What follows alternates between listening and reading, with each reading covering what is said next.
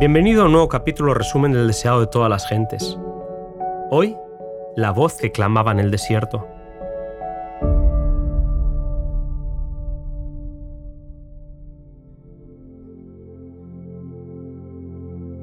Dios escogió una pareja de entre los fieles de Israel para ser los padres del que anunciaría la llegada de Jesús. Zacarías y Elizabeth eran justos delante de Dios. A él le tocaba el turno para servir en el templo aquella semana. Se requería que los sacerdotes de cada turno oficiasen dos veces al año. Estando delante del altar de oro, sintió una presencia divina. Era un ángel, ante el cual el sacerdote se sintió lleno de temor y condenación propia.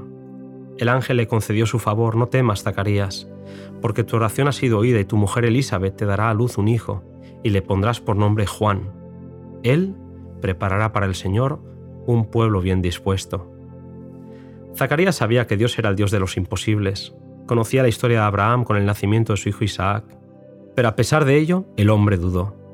El ángel Gabriel, que está delante de Dios, fue el mismo que vino a revelarle a Daniel el periodo profético que había de extenderse hasta la venida de Cristo.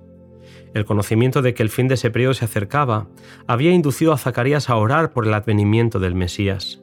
Y he aquí que el mismo mensajero por quien fuera dada la profecía había venido a anunciar su cumplimiento. Es el ángel que sigue en honor al Hijo de Dios, y fue el escogido para revelar a los hombres pecaminosos los propósitos de Dios. La duda de Zacarías lo dejó mudo hasta el nacimiento de Juan. Cuando pudo hablar, pronunció las preciosas palabras acerca de la misión de su hijo que encontramos en Lucas capítulo 1. Dios había llamado al hijo de Zacarías a una gran obra, la mayor que hubiera sido confiada alguna vez a los hombres. Tendría que seguir las instrucciones del ángel, no bebiendo ni vino ni sidra, y siendo lleno del Espíritu Santo. Era un mensajero con una misión muy especial y tenía que ser santo. Todas sus facultades tenían que estar santificadas y permanecer inconmovible frente a las circunstancias. En una época donde los placeres sensuales y las borracheras se habían hecho populares, Juan debía destacarse como reformador. Su vida de abstinencia y su forma de vestir sencilla debía ser una reprobación de los excesos de su tiempo. En su juventud, Juan sentó las bases de su futuro carácter.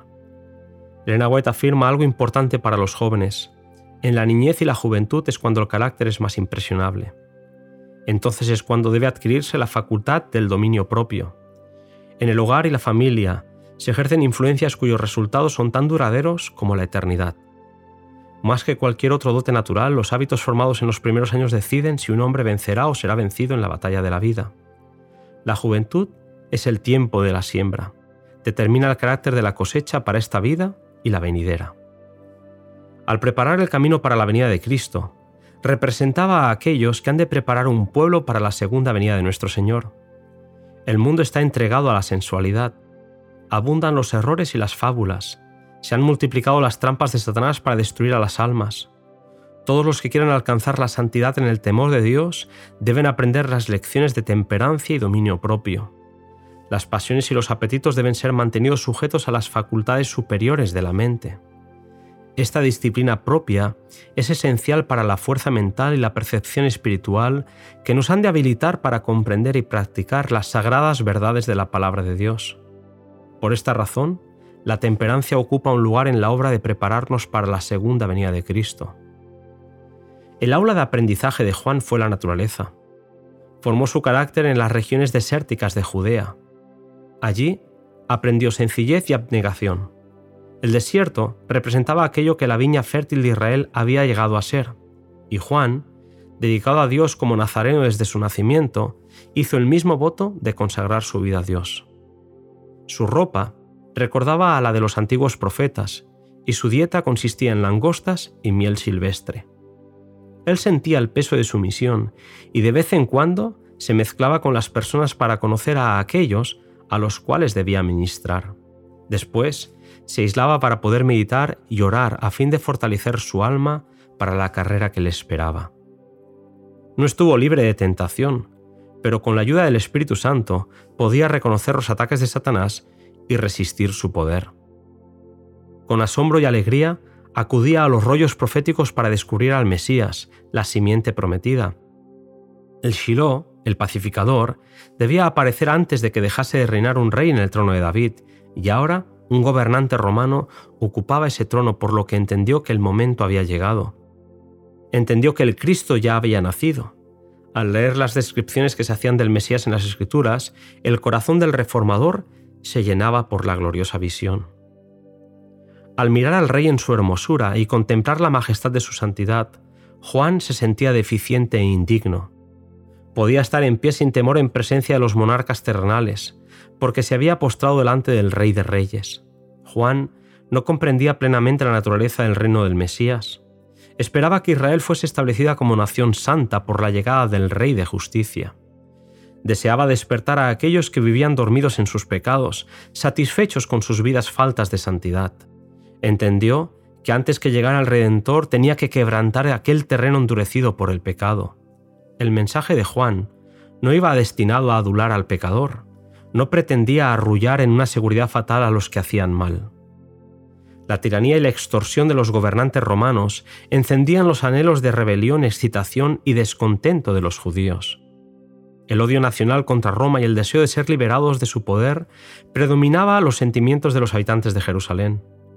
En ese contexto se oyó una voz en el desierto, Arrepentíos, que el reino de los cielos se ha acercado.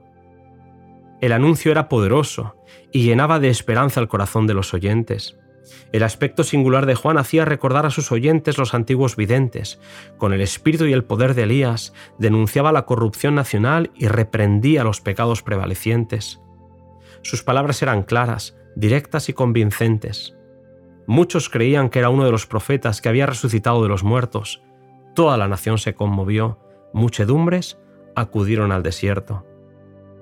Como símbolo de la purificación del pecado, Juan bautizaba a la gente en las aguas del Jordán.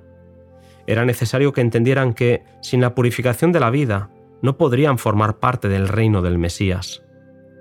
Personas de diversas clases sociales, desde príncipes y rabinos a soldados y campesinos, acudieron a escuchar a Juan. Muchos fueron inducidos a arrepentirse y recibieron el bautismo. El Espíritu Santo hizo comprender a Juan que muchos de los escribas y fariseos que vinieron a bautizarse no tenían verdadera convicción del pecado. Eran oportunistas. Como amigos del profeta, esperaban hallar favor ante el príncipe venidero. Juan les hizo frente con la abrumadora pregunta, oh generación de víboras, ¿quién os enseñó a huir de la ira que vendrá? Haced, pues, frutos dignos de arrepentimiento. Los judíos consideraban erróneamente que por ser hijos de Abraham tenían derecho a la promesa de ser bendecidos.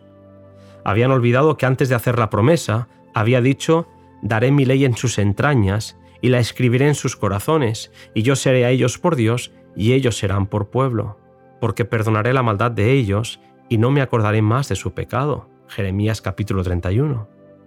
Se habían separado de Dios y por eso estaban sometidos en servidumbre a una nación pagana, pero ellos presumían de ser mejores que otros hombres con derecho a sus bendiciones.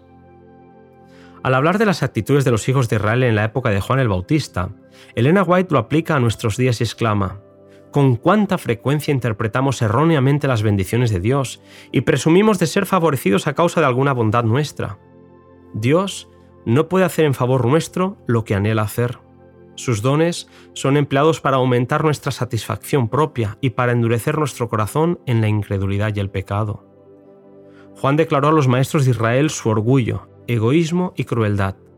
Se sentían superiores a las demás naciones, pero estaban desprovistos de la gloria de Dios. El profeta les declaró que no por su nombre, sino por sus frutos se determina el valor de un árbol. La profesión es inútil, es el carácter y la vida lo que determina el tipo de pueblo que somos. Los que quieran formar parte del reino de Cristo han de dar evidencia de fe y de arrepentimiento. Las palabras de Juan resonaban con fuerza. En la vida de los creyentes debe notarse la bondad, la honradez y la fidelidad. En su vida, los seguidores de Cristo tienen que dar evidencia del poder transformador del Espíritu Santo. En su vida diaria se notará la justicia, la misericordia y el amor de Dios. Juan anunció, Yo a la verdad os bautizo en agua para arrepentimiento, pero el que viene tras de mí es más poderoso que yo, los zapatos del cual yo no soy digno de llevar. Él os bautizará en espíritu y en fuego. Jesús vino para eliminar el pecado. Si los hombres se aferran al pecado, llegan a identificarse con él. Entonces la gloria de Dios que destruye el pecado debe destruirlos a ellos también. Cristo estaba por presentarse para revelar el carácter de Dios. Su misma presencia haría manifiestos los pecados de los hombres. Solo los que quisieran ser limpios podrían disfrutar de la presencia del Cristo. Juan estaba preparando a un pueblo para encontrarse con el Rey. En todo momento buscaba ocasión de dirigir su fe a aquel que había de venir. Querido amigo, ya conocemos algo mejor a Juan. En el siguiente capítulo, este se encontrará con Jesús, que le hará una petición especial.